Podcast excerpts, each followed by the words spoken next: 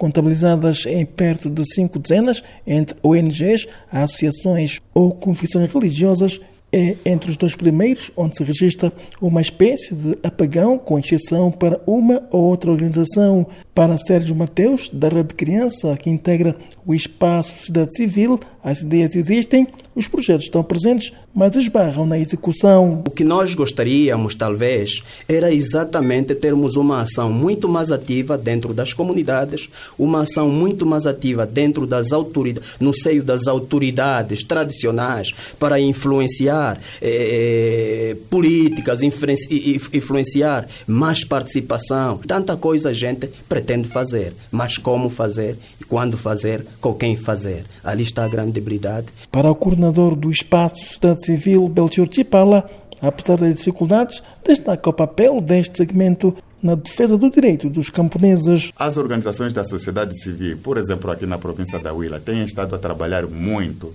na defesa dos direitos dos camponeses.